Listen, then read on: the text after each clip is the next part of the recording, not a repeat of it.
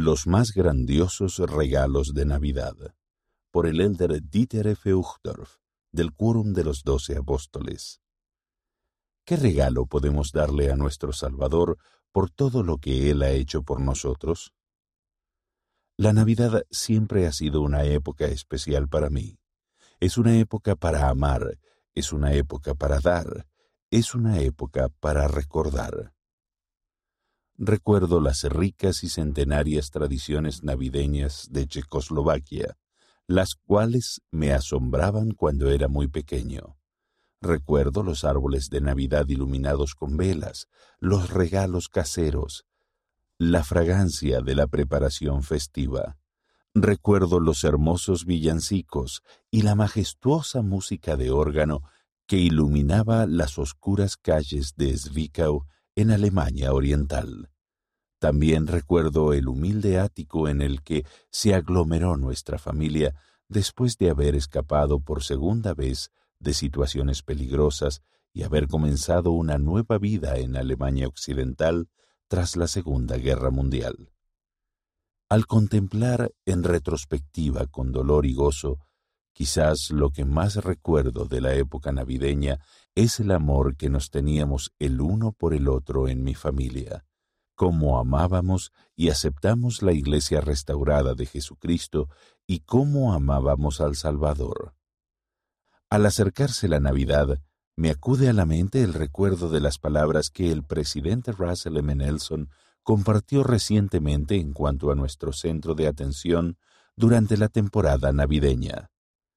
No hay nada más importante que podamos hacer en esta Navidad que centrar nuestra atención en el Salvador y en el don de lo que realmente significa su vida para cada uno de nosotros.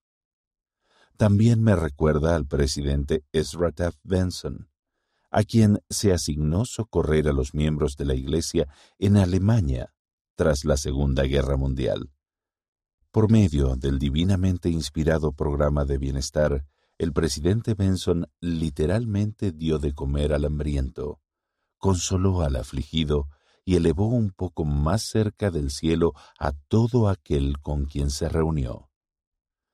Años después, el presidente Thomas S. Monson se refirió a aquellos acontecimientos en un servicio dedicatorio en Zwickau. En la reunión se le acercó un miembro de la iglesia anciano y le dijo, Por favor, dígale al presidente Benson que lo amamos. Él salvó nuestras vidas, la mía, la de mi esposa, la de mis hijos y la de muchísimas personas más. Fue un ángel enviado por Dios para restaurar nuestra confianza y nuestra esperanza en el futuro. Queridos hermanos y hermanas, Queridos amigos, no existe mejor época que ahora, en esta temporada navideña en particular, para seguir tales ejemplos y rededicarnos a los principios que enseñó Jesús el Cristo. Siempre es el momento indicado de amar al Señor, nuestro Dios, con todo nuestro corazón, y a nuestro prójimo como a nosotros mismos. Es bueno recordar que el que da dinero da mucho, el que da tiempo da más, pero el que da de sí mismo lo da todo. Que esa sea una descripción de nuestros regalos navideños. Centrarnos en su vida. Gran parte del mundo celebra la Navidad, pero como discípulos y seguidores de Jesucristo, nosotros hemos hecho el convenio de recordarle siempre. En Navidad nos resulta especialmente sencillo centrarnos en el niño Jesús, quien llegó a ser nuestro Salvador y nuestro Rey. Nos centramos en Jesucristo al regocijarnos en su nacimiento. Celebramos con familiares y amigos las nuevas de gran gozo. Escuchamos música sacra que anuncia su llegada a la tierra. Leemos la narración de las Escrituras de su nacimiento en Mateo, Lucas y Tercer Nefi. Testificamos que Jesús es el profetizado Emanuel, que nació de María, quien lo envolvió en pañales y lo acostó en un pesebre, porque no había lugar para ellos en el mesón. Nos centramos en Jesucristo al estudiar y adoptar sus enseñanzas. Tratamos de llegar a ser mansos y misericordiosos pacificadores y puros de corazón, prestos a perdonar y fieles. Nos volvemos lentos para juzgar y rápidos para orar y perdonar. Tratamos a los demás como deseamos que se nos trate, procuramos el buen fruto que proviene de la doctrina divina. Hacemos la voluntad de nuestro Padre que está en los cielos. Nos centramos en Jesucristo conforme seguimos su ejemplo perfecto. Él nos enseñó a amar, a compartir e invitar al servir, obedecer, orar, sacrificarnos y perseverar. Al igual que Jesús, buscamos oportunidades de bendecir a los hijos de Dios al andar haciendo bienes.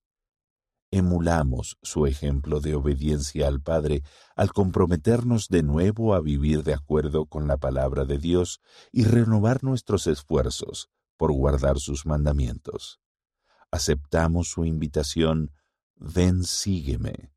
Invitamos a nuestros conciudadanos del mundo a venir y ver, venir y ayudar, y venir y pertenecer, aun cuando afrontamos persecución, tentaciones o tribulación. Centrarnos en sus dones. El don de lo que significa para nosotros el nacimiento y la vida del Salvador alcanza su realización en la expiación y resurrección de Jesucristo. El Salvador tembló a causa del dolor, sangró por cada poro y padeció, tanto en el cuerpo como en el espíritu. Su sacrificio por todos los hijos de Dios y su victoria sobre el pecado y la muerte constituyen un gran don. A fin de entender ese inestimable don, debemos dedicar tiempo a meditar en la expiación del Salvador y lo que significa para cada uno de nosotros. Gracias a la expiación de Jesucristo, sabemos que podemos ser rescatados del remordimiento. Sabemos que podemos cambiar, mejorar y vencer. Sabemos que podemos arrepentirnos de nuestros pecados y ser perdonados. Y conforme ejercemos la fe para arrepentimiento, sabemos que se satisfacen las exigencias de la justicia. El presidente Nelson dijo, El arrepentimiento es un don resplandeciente. Es un proceso al que nunca se le debe tener temor. Es un don que debemos recibir con gozo, debemos utilizarlo e incluso acogerlo día tras día, a medida que procuramos ser más como nuestro Salvador. Gracias al niño Jesús recibimos el divino don de la expiación de Jesucristo. Gracias a ese don, podemos hallar gracia y guía, podemos encontrarle sentido al sufrimiento, podemos hallar paz, no como el mundo la da, sino como el Señor nos la concede. Los errores pueden enmendarse, las cargas pueden aligerarse. Gracias al sacrificio infinito de Jesucristo, podemos hallar esperanza liberadora. ¿Y qué es lo que hemos de esperar?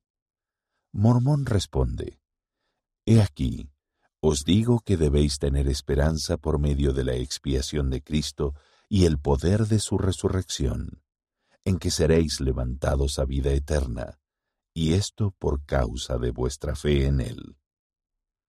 La expiación y resurrección del Salvador hacen posible el más grandioso de todos los dones de la Navidad, la vida eterna no es de sorprender que cantemos regocijad, Jesús nació. Nuestro regalo para Él. Declaramos juntamente con el apóstol Pablo, gracias a Dios por su don inefable. Pero, ¿qué le daremos nosotros a Él? El regalo que Él nos pide no puede comprarse con dinero no lo encontraremos en una tienda en Internet. No podemos pedir a otra persona que lo haga en nuestro lugar.